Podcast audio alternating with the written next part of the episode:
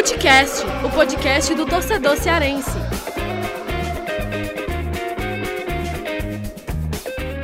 Vem com a gente, rapaziada. Futecast na área, já começando mais um episódio. Eu, Lucas Mota, tô aqui é, com meu amigo Fernando Graziani de volta, né? Hoje quem tá no DM é o Thiago Minhoca. A gente vai falar muito aí sobre mercado da bola, os impactos aí da pandemia do coronavírus em meio uh, ao, dentro do futebol, né? E a gente tem um convidado aí bem especial, um cara que entende muito sobre essa situação do mercado, da situação do futebol, e ele vem falar com a gente aí como é que tá esse cenário em meio a essa pandemia, que é o nosso amigo Fernando Ferreira, ele que é sócio-diretor da Pluri Consultoria, empresa especializada aí que sabe muito, sabe tudo do mercado aí do futebol. Tudo tranquilo, Fernando?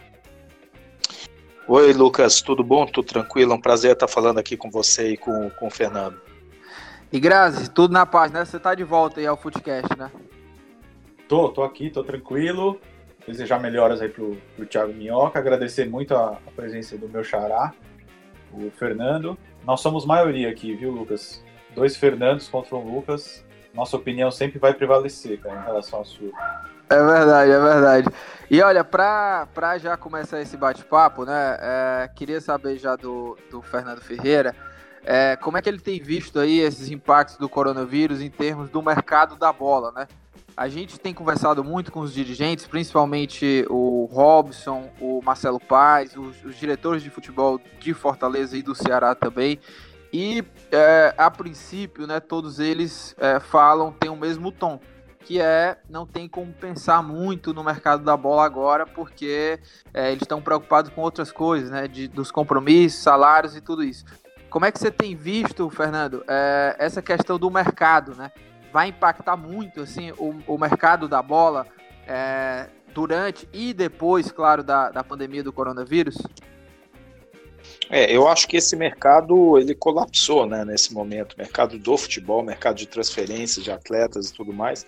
Da bola ele entrou em colapso, quer dizer, os, os quando você quando você analisa esse mercado e a origem do dinheiro em si, é, você vai concluir que são, são dois elementos aí que se juntaram. Né? Primeiro, é, vai haver é, um, uma seca né, de recursos, né? quer dizer, não há, de, não há recurso disponível para contratação de jogador, porque o mundo inteiro foi atingido, né? mesmo os clubes com condições financeiras muito boas, eles foram atingidos. É, os acionistas que são proprietários desses clubes e que são investidores desses clubes também foram impactados, né? Então, quando a gente analisa os grandes conglomerados de futebol, os grandes investidores do futebol no mundo, que é a origem do capital, né? É, todo mundo está de alguma maneira sentindo. Então, é um momento de retração. Esse momento de retração ele trava o mercado e o primeiro impacto que ele produz é a desvalorização do, dos ativos, né? Que lê esses jogadores, né? Então, jogadores eles passam a valer menos, né? Em euros, né? Aqui no Brasil, obviamente, há uma certa compensação porque é, houve uma valorização muito grande do euro em relação aos reais, então para cofres em, e para receitas em reais dos clubes isso ameniza um pouco, mas é, o que falta mesmo é comprador, né? Então esse mercado em si, a gente tem contado na, na Pluri, nas análises, a gente está agora com, analisando os balanços de todos os clubes, né? E estamos também simulando impactos aí em cada um deles, né? Pela, principalmente pela matriz de, de receitas, né? Analisando a matriz de receitas deles e essa receita de venda de jogador, a gente, de uma maneira conservadora, acredita que quem fez receita até aqui, quem vender, vendeu. É, quem vender agora vai vender pouco e vai ter que dar um bom desconto. Só se realmente vai precisando muita grana, porque vai ter uma liquidação de jogadores aí nesse, nesse, nesse momento agora. E Grazi, é, por favor, Grazi. Não, pois é. Fernando, ouvindo você atentamente e, claro, entendendo exatamente a realidade, eu estava pensando aqui, é, se a gente for para o mercado europeu, é, é, que o PSG tem um dono muito rico, eu não sei se ele vai ser tão impactado assim, mas imaginemos que o Neymar tem uma multa lá e se o Barcelona, o Barcelona pode comprá-lo eventualmente por um valor muito abaixo do que ele daria, né? E aí eu fico imaginando assim, os jogadores, o Mbappé, por exemplo, é, se o PSG precisar desesperadamente de dinheiro, ele vai vender por um valor sei lá, um terço do que, o, do que ele valia em condições normais, né? Quando você fala em liquidação, é isso, né? Quer dizer, aproveitar o mercado, assim como é, um, um, time brasileiro, por exemplo, se ele recebe uma proposta por um jogador que ele queria vender, sei lá, por é, 5 milhões de euros, mas aparece alguém aqui dando 2 milhões de euros e isso com o câmbio a 6 e pouco, é 12 milhões de reais, então há possibilidade de quem tem dinheiro, de quem tinha algum, algum ativo que pode gastar e não vai precisar usar esse dinheiro para cobrir é, eventuais dívidas tal, a gente pode de repente ver algum player aí no mercado que consiga fazer negócios muito bons, né? É, esse é um mercado de oportunidade, né? Quem tiver dinheiro na mão, quem tiver liquidez, vai fazer o negócio da década agora, né? Porque da mesma maneira como eu acho que o mercado entra agora num colapso nesse momento, é, eu também acredito que naturalmente ele, ele começa a retomar é, e, e, de novo, quer dizer, é, é eu tenho uma especialização em psicologia econômica justamente nesse, nesse no estudo né, dos, dos crashes, do, dos, episódico, dos episódios maníacos do, do, do mercado financeiro em si, né, como economista. E esse é um típico momento como esse, então que a gente vê uma, é, uma, é uma, um efeito brutal no curto prazo, em que quem tem dinheiro realmente vai abanar o dinheiro, vai chover vendedor, né? É, você vai poder realmente fazer uma, uma, uma negociação muito boa, é, porque existem poucos compradores no mercado. Mas depois que passa esse momento, né, é, as coisas tendem a uma, a uma normalidade. É uma normalidade cuja curva vai variar e ela vai ser impactada porque há um aumento do desemprego muito grande no mundo, há uma perda de renda é, das pessoas, das famílias, né, de maneira geral. Então essa curva ela, ela, ela tem uma, uma inclinação, como a gente chama assim, indefinida, mas o mercado vai se recuperar. Nesse momento é um momento de oportunidade, vai ser um momento em que é, esses players é, terão condições de fazer negócios assim é, é muito bons, né? É, porque, porque realmente todos, uh, repare, em condições normais, então é, a gente tem, por exemplo, é, mesmo os sheiks, né, tem, os, tem os, os, o, a Arábia Saudita aí que anunciou a compra do Newcastle né, e tudo mais, é, que são os players no mercado. Agora, por exemplo, mesmo os árabes estão eles estão sofrendo, ó, além da Covid, dos efeitos da Covid, eles estão, sofrendo um preço é, recorde debaixo do petróleo né, em, muito, em muito tempo, né, em quase 20 anos. É, então, é, todo mundo está sendo de uma certa maneira afetado. Também há limitações em cima, de, principalmente de PSG e de, de City, né, da UEFA, porque esse pessoal já colocou recursos nos clubes de uma maneira camuflada, né? É, e eles teriam certamente uma limitação nesse momento para botar, para injetar, recursos financeiros nos clubes, principalmente agora, né? Porque isso daria, até pelos motivos que eu, que eu citei aqui, uma vantagem competitiva a mais se eles entrassem no mercado agora. Então vai ser um negócio de uma certa maneira coibido. É, então é, fica aí o seguinte: de onde virá os recursos? Né? Eu acho que, por exemplo, o Newcastle é um clube que vai se dar provavelmente muito bem nesse negócio, porque justamente agora ele vai receber um colchão de dinheiro e acho que essa aí vai ser parte da pouca liquidez que vai ter no mercado. Vai ter muita transferência daqui para lá, o Neymar, se for para o Barcelona, vai ser realmente descontado, porque o Barcelona já avisou que não vai investir 500 milhões de euros no jogador. 500 milhões de euros seriam 150 milhões de, de direitos econômicos, mais 350 milhões, que são 70 milhões de, de salários né, por cinco anos. Né? Salários e premiações e tudo mais por cinco anos, que daria 350 de salários, 150 de direito econômico, 500 milhões de euros. O Assunto falou, não existe, não existe esse dinheiro. O mercado nesse momento, é, de novo, é, mercado atleta é é um, é um ser humano, é um ser humano, mas é como investimento é uma classe ativo. Todas as classes de ativo aí, não sei que seja um Bitcoin assim da vida, todas as classes de ativo, elas foram, elas foram e de ativos de risco muito pior, né? O futebol é um jogador de futebol é um ativo de risco. É, todas essas classes sofreram uma desvalorização brutal, assim como sofre o valor de imóvel, assim como sofre preço de ação, né? É, então quem tiver grana vai realmente ter uma oportunidade. E aqui no Brasil é aquela história, né? É, depende, como está todo mundo com pires na mão, e alguns estão com muito pires na mão, né? É, então, por exemplo, vou, vou, dar um exemplo aqui. Vasco. É um clube em dificuldades terríveis, né? Então tá aí um boato no mercado que o Liverpool vai oferecer 200 milhões de um jogador. É certo que não vai. É certo que não vai. Porque agora eles compram pela metade. Se o cara banar, ah, eu te pago 100, ele levou. Então é o seguinte, é, é, o, o, comprador, nesse momento, ele sabe que as, as, condições financeiras de um clube de futebol, elas são todas muito conhecidas, né? Todo mundo sabe quem tem um Pires na mão e quem não tem, quem, quem pode aguentar, quem não pode aguentar. E então é tempos de liquidação. E tempos de liquidação, e como sempre numa liquidação, quem tem o dinheiro dita a regra, né? Ah, sem dúvida. E aí tem uma. que é uma situação que a gente pode trazer pro, pro mercado normal, né? Do dia a dia. Um carro. Exatamente. Um Exato, é igualzinho. Se uma, se uma é pessoa aí. tem um carro que vale 60 mil e ela tá desesperada por dinheiro e alguém oferece 40, existe uma chance Levou. boa dela vender, né? Se ela tá precisando do dinheiro e tal. É exatamente aí, a mesma lógica. É, é a mesma lógica. A ação da Magazine Luiza há 30 dias atrás estava 35 reais. Ontem estava 56, quer dizer, se, se alguém comprou, quase dobrou o dinheiro em um mês, né? Porque que é exatamente o objeto do teu estudo aí, né? Essa é loucura é do, do vai e volta em pouco tempo. É isso. E depois é normaliza.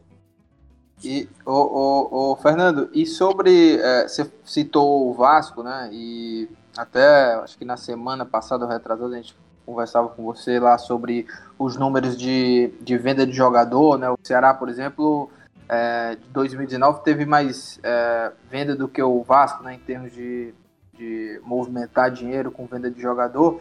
E eu queria saber assim, como é que, como é que se encontra né, Ceará e Fortaleza é, em meio a esse caos da pandemia, né? Em que pote Ceará e Fortaleza hoje se encontram aqui é, entre os clubes brasileiros? São, são clubes que hoje tem uma condição melhor de, de suportar esse momento e até tirar algum tipo de vantagem é, no, no, quando a gente fala de mercado da bola também? É, eu, eu, eu, eu tenho dito há um tempo que a hierarquia do, do, do futebol brasileiro ela está se, tá se sendo desafiada, né? Já faz um tempo, é, porque os 12 famosos, né? Os 12 famosos, boa parte deles, os 12 clubes né, mais famosos aí, boa parte deles é, vem, vem, vem, vem criando muito problema, tendo muito problema financeiro, né? E obviamente que isso tem um limite, né? Em que isso passa para o campo, né? E aí você não consegue reverter, né? Tem vários clubes no Brasil que estão com uma situação financeira assim realmente uma calamidade, né? E nessa hora é o seguinte, todo mundo sofre, todo mundo sofre, ninguém escapa, ninguém escapa do negócio como esse, né? É uma distribuição de prejuízos pela cadeia completa, né? Mas de fato é da mesma maneira como e, e nesse momento é um aspecto psicológico muito grande, né? Porque o pânico se instala, né? É, mas isso passa, isso vai passar. E quando passar, o tabuleiro vai ter sido movimentado, né? É, eu acho Agora, que alguns clubes. Oi, oi. Não, desculpa, Pode... Fernando. Eu, eu achei que você tinha terminado. Continua aí que depois eu falo numa boa. Não, e, e, e, aí quer dizer o seguinte: esses clubes com, com situação financeira assim de, devastadora, né? E são vários, não são poucos agora, né? Você tem alguns hiperdramáticos, né? Vasco, Fluminense, Botafogo, uma coisa impressionante. Fizemos hoje uma, uma avaliação do Botafogo, 823 milhões de reais de dívida líquida, quatro vezes o faturamento. Situação realmente quase incontornável. Mas você tem vários outros, né? A novidade são Paulo é uma situação muito ruim, Corinthians horroroso, negócio lamentável, Santos muito mal, Cruzeiro já vinha mal, Atlético Mineiro péssimo.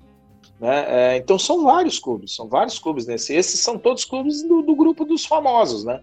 É, e, e, isso, é, como é que isso se manifesta visivelmente para o torcedor? A, a, o enfraquecimento financeiro leva a elencos mais fracos, a times menos competitivos e a rebaixamentos. É assim que isso se manifesta. Os rebaixamentos sucessivos, por exemplo, do Vasco, são frutos da crise financeira que o clube teve, financeira e política. Então, quem tem um, uma, um mundo político pacificado, e olha, como agravante, vários desses clubes que eu estou citando aqui vão para eleições esse ano. Então, eles, além do mais, eles ainda saem fragmentados. O Corinthians está rachado em vários grupos. Então, não há nenhuma união para resolver o problema do clube. Há uma é, grupos torcendo para tudo pegar fogo de vez, para poder realmente. Tá, é, é aquela coisa do, do, do como, como se fosse uma uma aqueles aqueles contos medievais de uma vila sendo invadida, entendeu? Então é assim, o negócio é uma barbárie total são vários clubes. E, e, no final das contas, eu tenho dito sempre: existe um grupo de clubes no Brasil que tem feito a lição de casa e que vão passar muita dificuldade agora, mas que eles saem no final proporcionalmente, é, proporcionalmente, bem entendido, né, é, mais fortalecidos nesse, nesse. Eles vão sair com dificuldades financeiras, que, que fique bem claro, eles vão sair mais fortes, eles vão sair mais fracos mas menos fracos que outros. Entendem o que eu estou colocando? Quer dizer, Não, claro. alguns então, clubes é, vão. Alguns é, clubes é, estarão em situação quase incontornável. E esses é. clubes, Fortaleza, Ceará estão dentro dele, Bahia, Atlético Paranaense, o Grêmio, o Palmeiras, o Flamengo, o Goiás, basicamente esses, né? São os clubes que você você conta nos dedos. Você, literalmente você conta ele nos dedos. O, eu, eu, é exatamente o que eu ia chegar no Ceará e no Fortaleza, que estão com receita prevista de cento e poucos milhões, né, como previsão, e fizeram todo o orçamento é, com base nisso. Claro que vão ter uma diminuição de receita importante. Eu queria conversar contigo dois pontos. Primeiro, se já é possível, é, como no Brasil está é, muita bagunça, cada estado está de um jeito, o governo federal é, coloca uma coisa e os estados outra, e está uma grande confusão é, um meio lockdown, um meio isolamento, isso só vai arrastando ainda mais a, a possibilidade da volta da, do futebol e tal.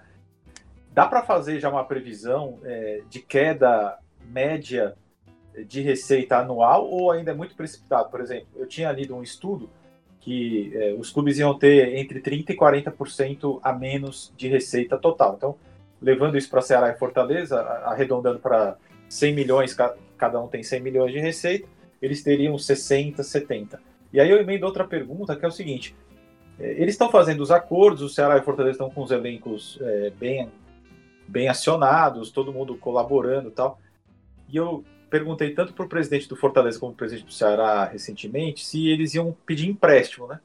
É, no, no, mercado, porque eu não, tenho árvore de dinheiro, até usei essa, essa expressão, né? Não, ninguém tem árvore de dinheiro onde é que os times daqui, o Ceará e o Fortaleza, vão arranjar dinheiro se não tem receita? Nada. Se a receita que a Globo vai pagar vai diminuir muito. A Turner, que tem contrato com o Ceará e Fortaleza, já falou que não vai pagar até o campeonato voltar. As receitas mensais vão despencar, já estão despencados. Da onde é que eles vão tirar dinheiro, Fernando? Ou eles simplesmente vão, vão deixar de pagar? O que, que era melhor? Pegar dinheiro emprestado em banco? A, ou, ou deixar de pagar? O que, que é melhor?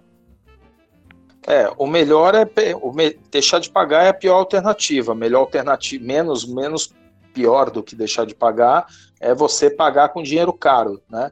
É, muitos não vão ter acesso nem a dinheiro caro. Esse é um ponto. Quem puder realmente.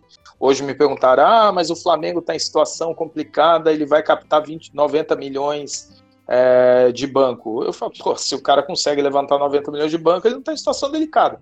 Ele vai pagar uma situação, ele vai pagar um custo financeiro alto agora, mas depois, quer dizer, é, é melhor agora do que efetivamente você inadimplir, né? Principalmente obrigações trabalhistas. Essas são gravíssimas, porque elas têm um custo financeiro enorme e depois a derrota do clube é líquida e certa, né?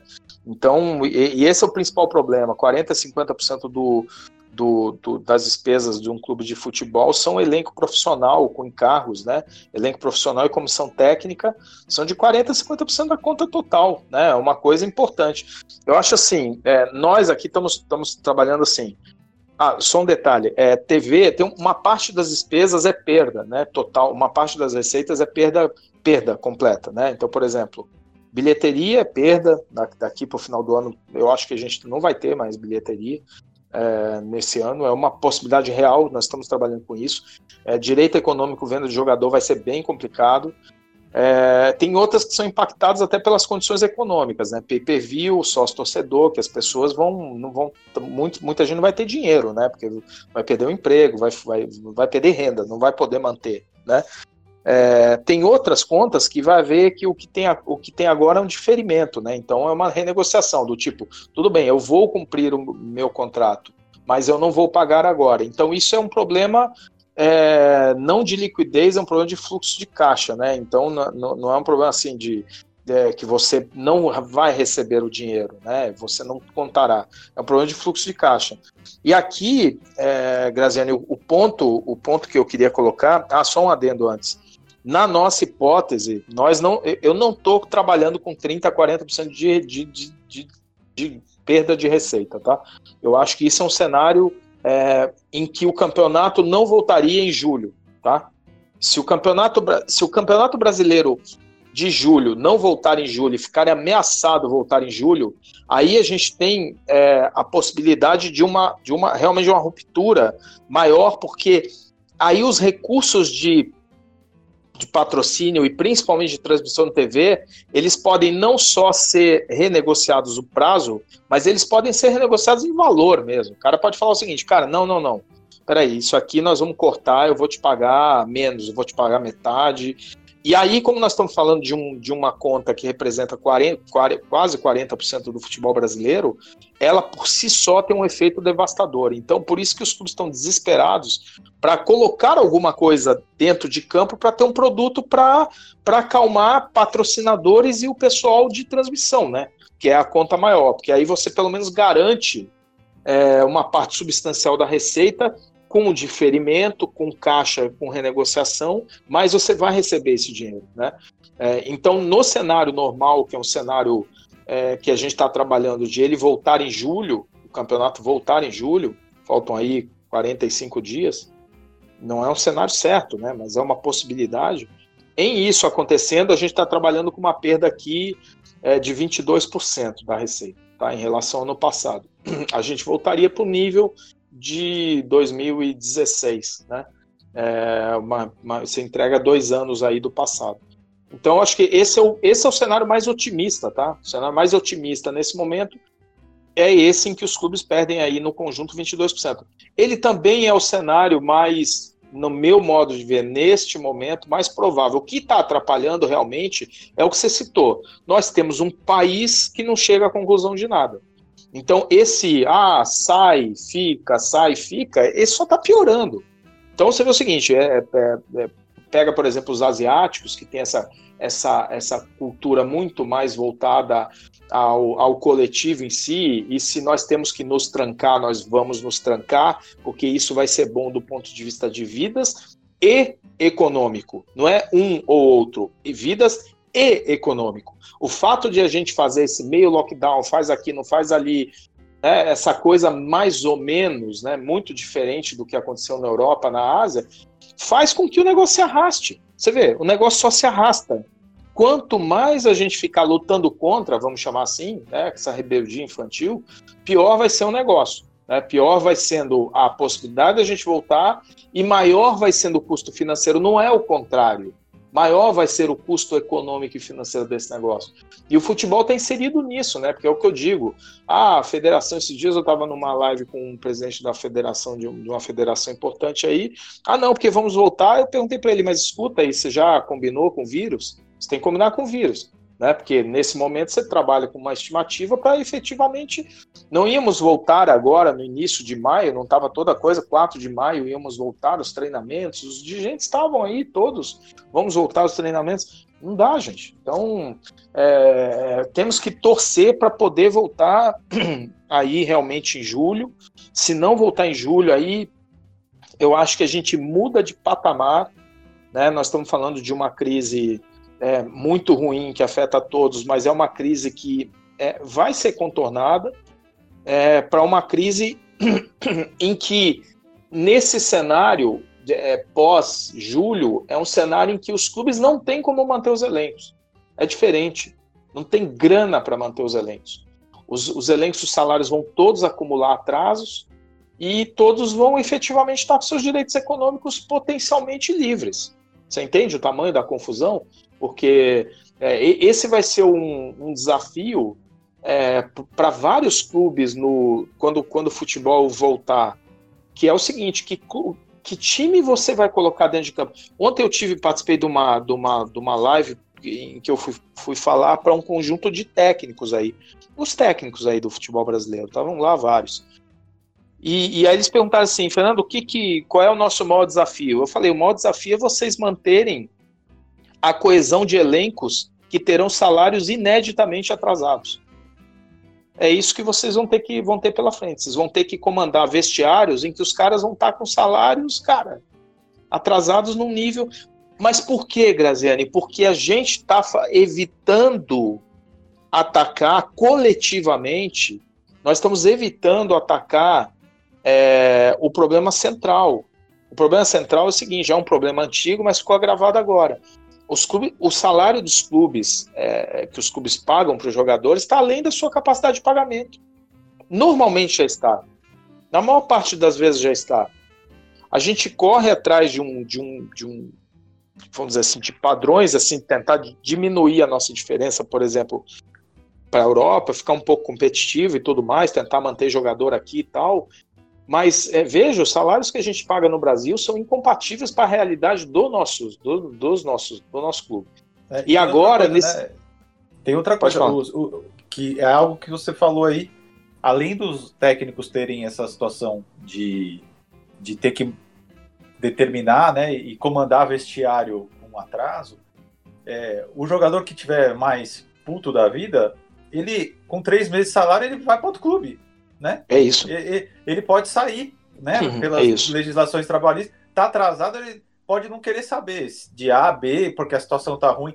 Se algum empresário coloca ele em outro clube e outro clube promete alguma coisa que tem, entra naquela situação do, de começar a ter uma saída de jogadores por atraso de salário, né? E aí os caras Olha, os, os direitos econômicos viram água, né? Viram água. Olha, Fernando, eu acho o seguinte, isso é um ponto que nós vamos ter que observar muito, porque vai ter muito, vai ter muito time com muita dificuldade para segurar elenco por conta disso. Eles vão atrasar porque não tem como, eles vão atrasar porque o cara vai olhar, vai falar assim: "Ah, eu tenho crédito". Você não tem crédito, você não vai arrumar banco para te emprestar, você não tem dinheiro em garantia para você já antecipou, você já estava com o salário atrasado.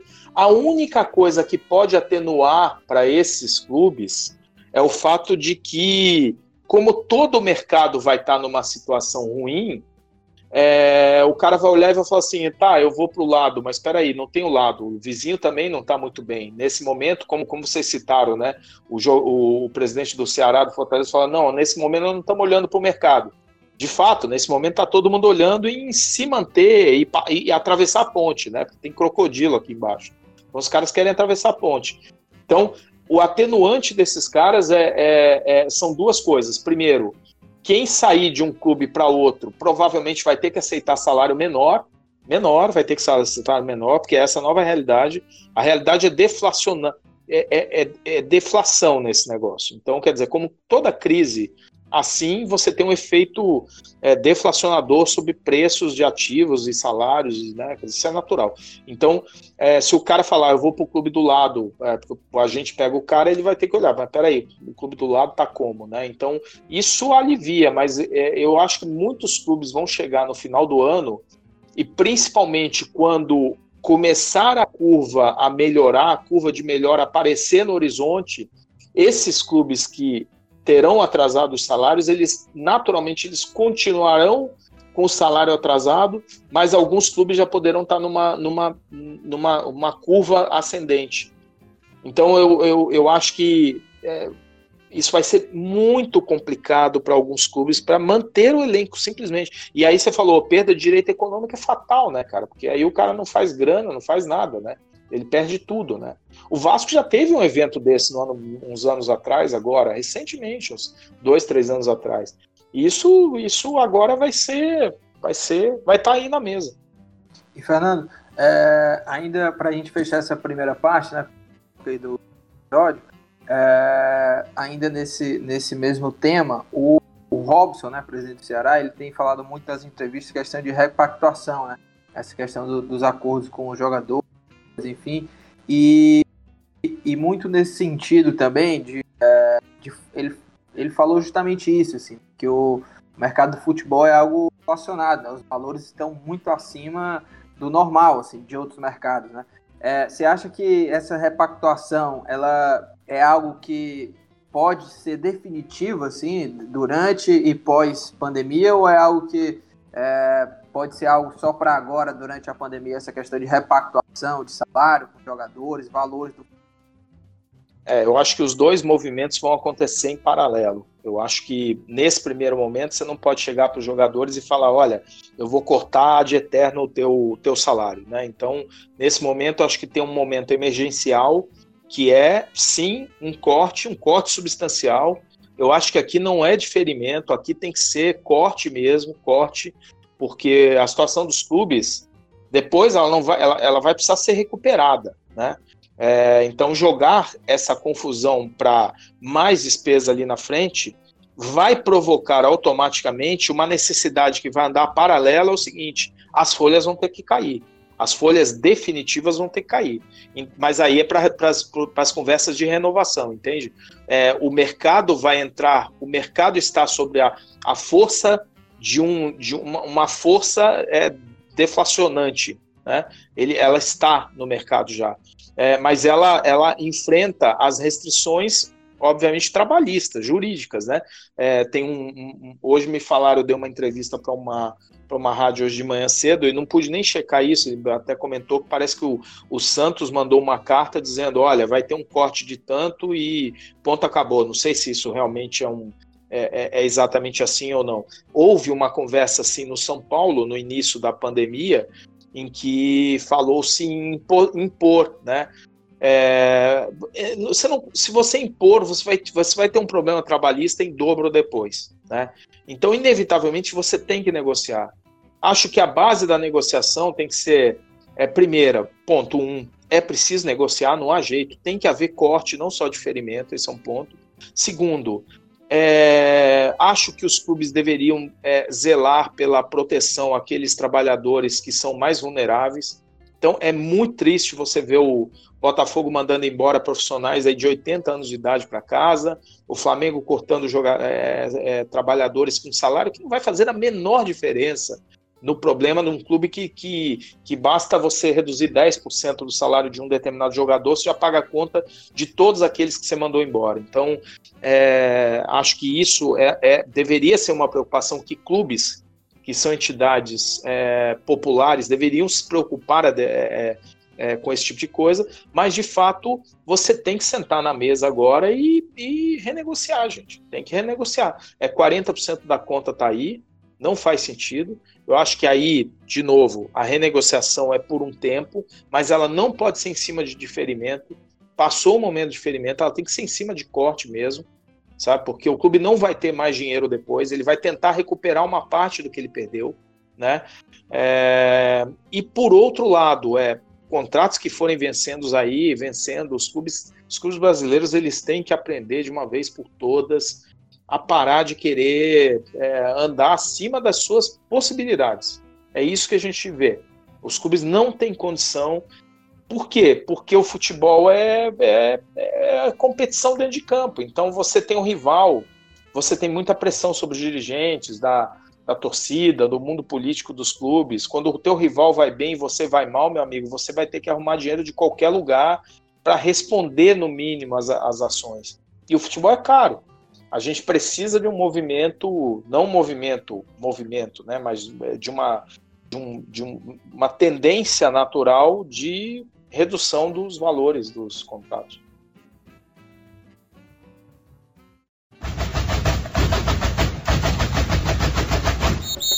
Entrando aqui na segunda parte do programa, é, a gente fazer aqui um olhar para o horizonte, Fernando.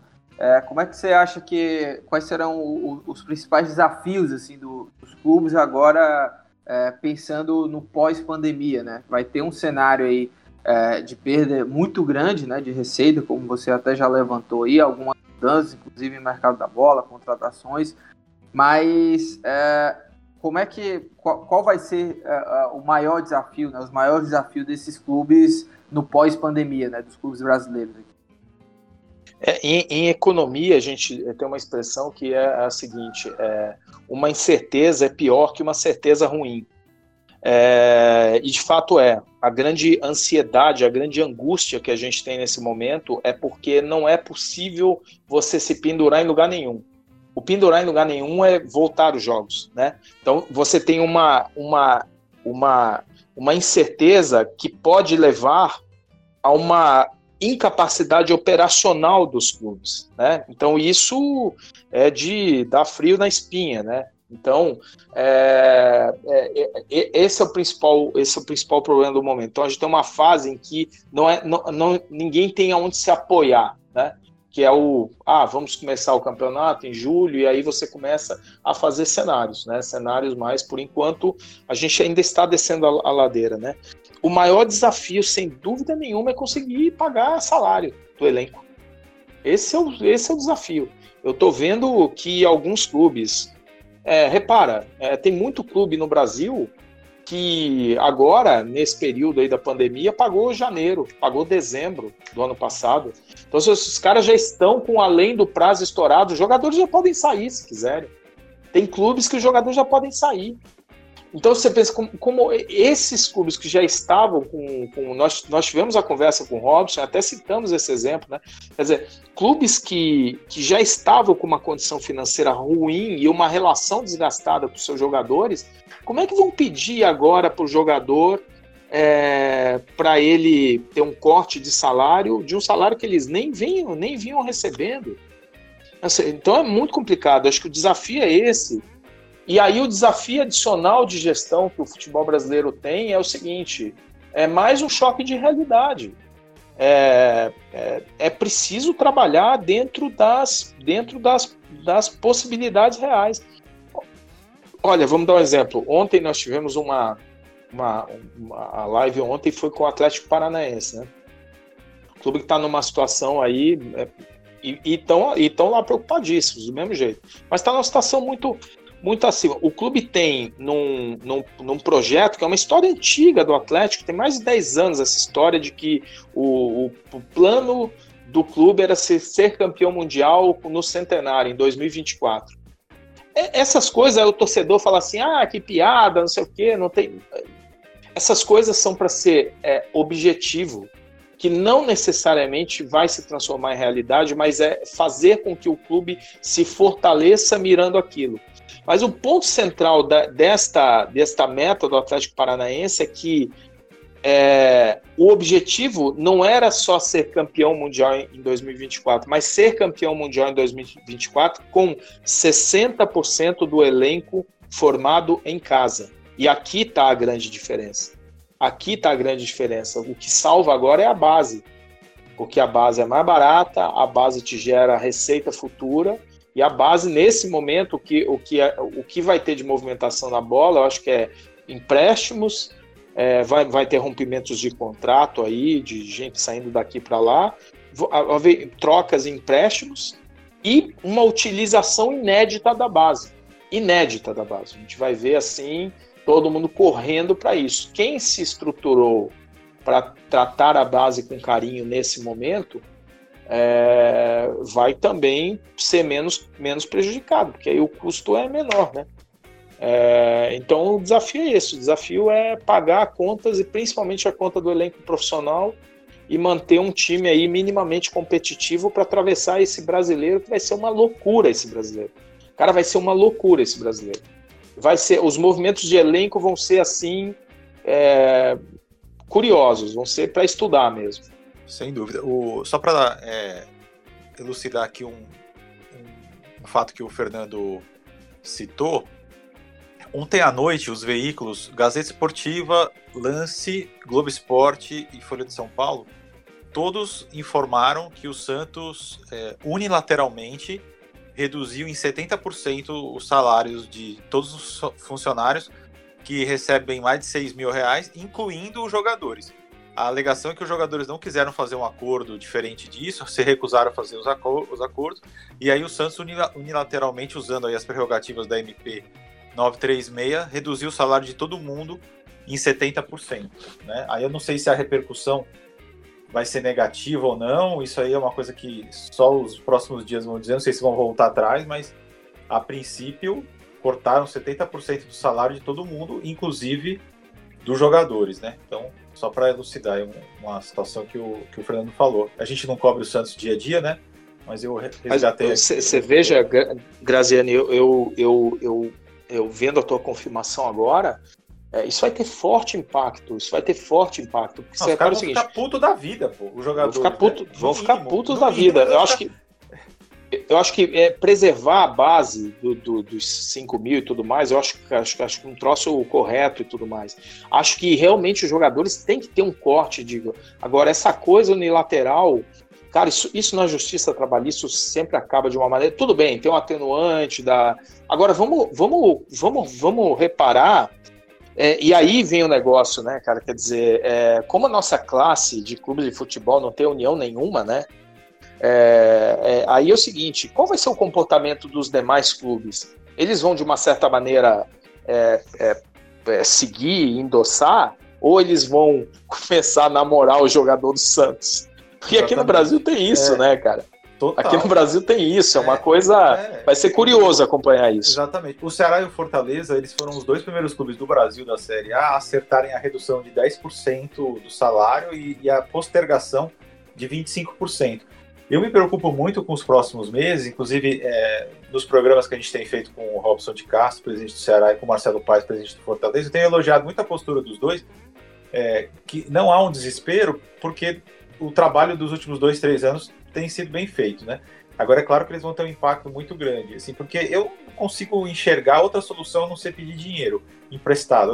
Eu acho que eles até têm crédito, porque eles podem usar até as, os recebíveis, né, como garantia, Agora, sinceramente, é um negócio super delicado. O Ceará e o Fortaleza teriam esse ano os melhores anos, o melhor ano da vida deles financeira, né? Agora ninguém escolhe, ninguém se prepara para uma pandemia. Agora, perto de outros clubes, né?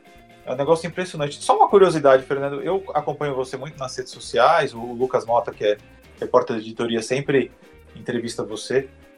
E eu queria agradecer sempre a sua gentileza conosco aqui do povo. É só uma, uma curiosidade. Eu sempre vejo é, as pessoas falando, ah, tipo o Botafogo, né, que você falou, deve 800 milhões, aí o São Paulo com um déficit de 150, o Corinthians com um déficit de 170, não sei o quê. Que, esses caras, eles devem para quem? Porque, assim, é, quem é que cobra? Eles devem desde, desde o fornecedor de arroz para o refeitório, até banco, até Justiça do Trabalho, até imposto. O que, que é, que é essa, essa dívida louca? É, e os times, eles não fecham porque eles não podem fechar, mas tem uns negócios absurdos, né? Assim, se, se fosse uma empresa privada, já estava na falência há muito tempo, né? Não, já estavam quebrados, mas eles devem para todos esses que, vocês falou, que você falou aí, mais alguns, quer dizer, é... porque a rigor a relação, a relação do, do, do credor de clube de futebol com, com o clube de futebol é uma coisa curiosa, né?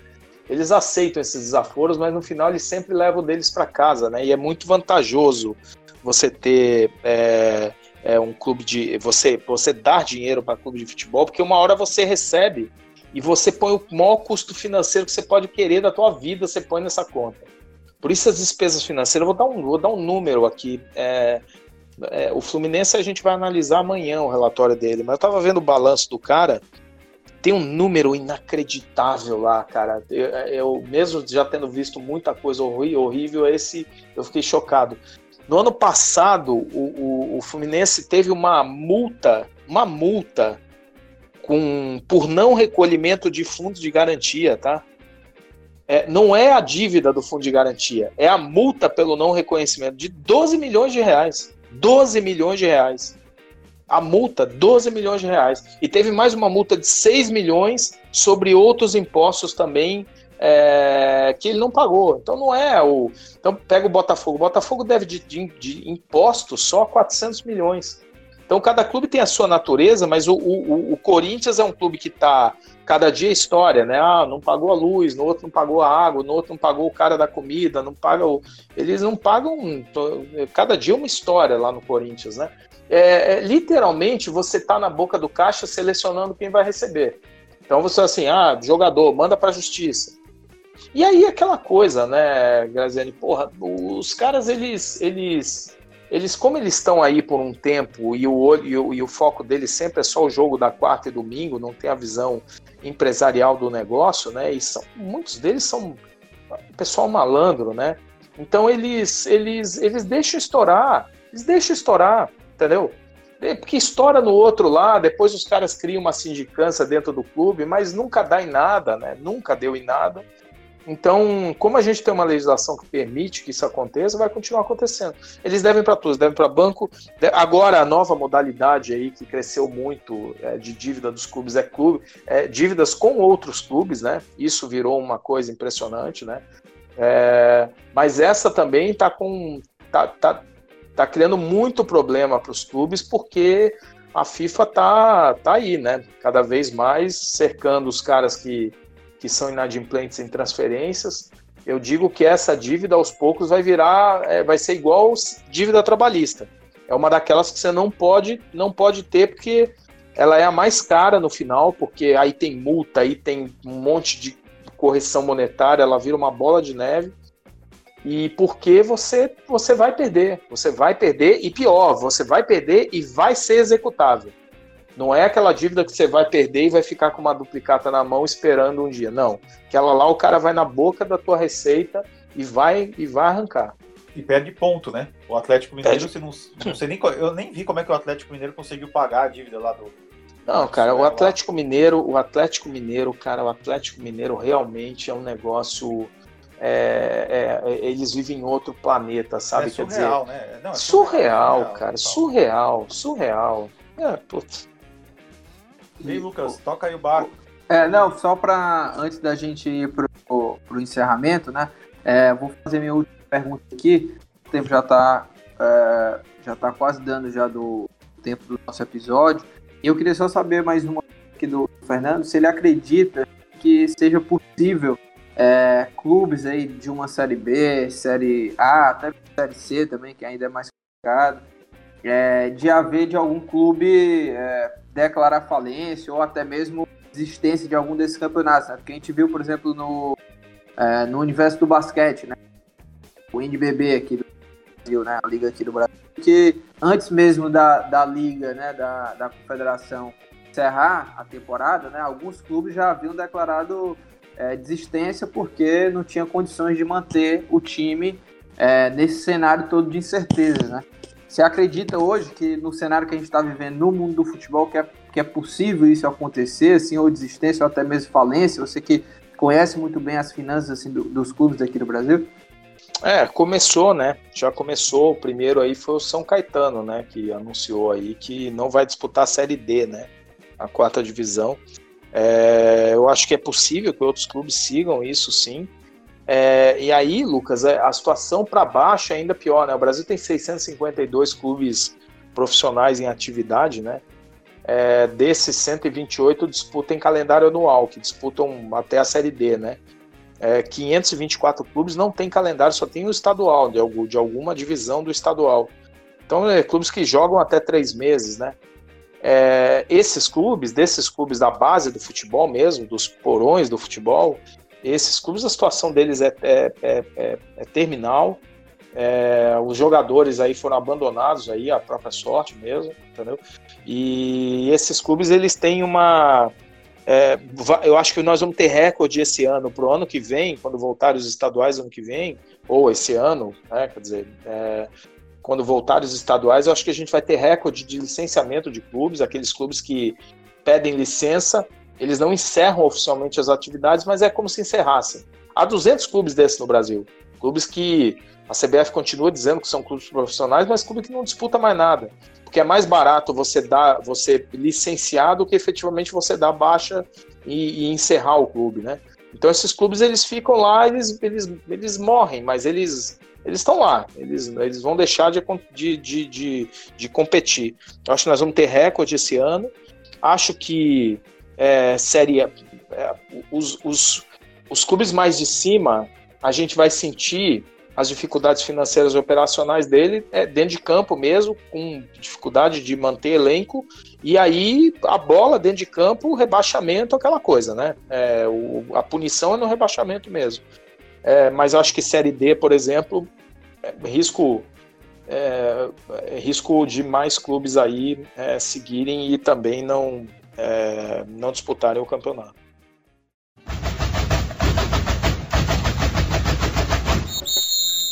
chegando ao fim do programa, agradecer aqui mais uma vez o Fernando, né, de, de, participar aqui com a gente, ter a disponibilidade de bater esse papo com a gente. Foi muito rico, né? Falar sobre futebol, economia e, e meio a esse caos todo aí do, do, do coronavírus, é, entender um pouco desse cenário. E aí, Fernando, como a gente tinha te falado fora do ar, né? A gente tem aqui um quadro que é tradicional desde o primeiro episódio, a gente já está indo aí pro, acho que é o 96, né? De número 96, que é o quadro Dicas Aleatórias, né?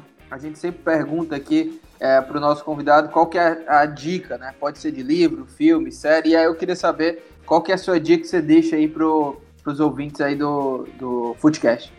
Ah, rapaz, essa aí é fácil, muito bom, assim, muito bom esse, esse quadrinho.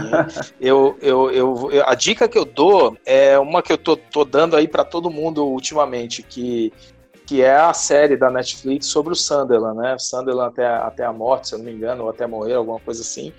Que é uma série que eu digo assim, quem quer entender é, como funciona na prática um, um clube de futebol e o dentro e o fora de campo é, ela é melhor do que muito curso que, que se faça por aí. É porque realmente ela é uma mistura é, da paixão do torcedor, aquela paixão pura, legítima do torcedor, é, é, com os interesses empresariais de donos do clube, como isso tudo passa por jogador e, e, e principalmente o mais impressionante é que eu acho que quando o cara fez a série, ele não, não imaginava, e eu não vou falar aqui porque vai ser spoiler, né? Apesar de que quem acompanha o mundo do futebol sabe, né? Mas é, o que aconteceu com o clube ao longo do tempo tornou o negócio assim é, incrivelmente mais interessante. Então essa série, cara, eu acho é uma série para devorar duas temporadas já, né? Torço muito para que venha a próxima. É, e é uma série que é, é, eu digo o seguinte, é, é, é, um clube, né? Quer dizer, em inglês, mas que você, você, você fica, porque o futebol é capaz disso, né? Você fica realmente, você vira quase torcedor dos caras. Você passa a olhar o clube e aí também como, obviamente, é uma oportunidade é, de, de, de, negócio lá pro clube. Mas essa série é a minha dica aí, é imperdível. Boa, a Netflix está com várias produções muito boas, né, no termos de esporte, aí a série do Michael Jordan, que a gente já até falou aqui, o Brasil. Muito boa, muito, muito boa, boa também. também. É, a minha dica seria justamente essa, né? A não ser que você não deixa. Não, não, não. Pode dar, pode dar. Ah, tá. não, porque, sinceramente, porque, veja só, é, eu tô. Eu, no Twitter eu tô. Eu só consigo falar sobre isso, entendeu? Eu, eu falo algumas coisas lá, brinco com as coisas da minha filha aqui. Não tô falando quase de futebol, porque eu não quero estresse, né? Já chega o estresse normal. Sim, sim. Ser xingado já basta todo dia. O Fernando também eu imagino que deve ser xingado no Twitter. Porque, ah, sim, porque sim, os torcedores. Até isso que eu falo, os torcedores. É, os dirigentes fazem o que fazem porque eles têm um colchão de torcedores que são defensores dos dirigentes. Então o cara pode dar um rombo de 200 milhões no, no, clube, mas como ele é torcedor e tá lá, então o, o torcedor, ele, ele, é, ele apoia o dirigente qualquer coisa. Tem, Rapaz, tem, tem, torcedor, é, tem torcedor que eu né? acho que tem torcedor que eu acho que torce mais pro dirigente que pro próprio time, cara. É, é uma coisa incrível, cara. Não, é, incrível. pode, é impressionante, é um negócio maluco. Eu, eu acho isso perigoso, perigosíssimo, porque a ausência de senso crítico é o que permite, né? A legislação Sim, é claro, claro. Uma esculhambação total. E aí, e quando você tem um colchão lá de torcedor que fica apoiando essas dívidas malucas aí, é brincadeira, né? É, é, mesmo, é o mesmo torcedor que fala, não, gasta. Aqui o Ceará e Fortaleza vivem assim. Os torcedores vivem. Gasta que a torcida paga. Não é bem assim, não. Contrata um jogador de um milhão por mês. Não, não adianta, ninguém vai pagar isso aí, né? É, então, é, não tem condição aí. É, negócio... É. Agora, essa série The Last Dance, né? É, é um negócio assim, sinceramente, que ontem eu assisti dois episódios, o sétimo e o oitavo aqui. Fiz um cachorro quente, uma batata frita aqui na minha air fry. Que foi a, nunca, nunca, nunca, foi a melhor coisa que eu já comprei na minha vida. É a melhor invenção do planeta Terra, essa air fry. É, mas é um negócio impressionante. O, o, Michael Jordan ele é maior do que eu achava que ele era. Assim, é incrível. Eu achava né? que era impossível que, eu, que ele fosse maior do que eu já achava que ele era. Mas ele é maior do que eu pensava que ele era. Assim, é um negócio impressionante. E é muito legal também. Depois é, é porque a série ela te dá é, uma, um grande aprendizado e você vai procurar, né? Tem livros, tem, tem os sites, tem as matérias tal.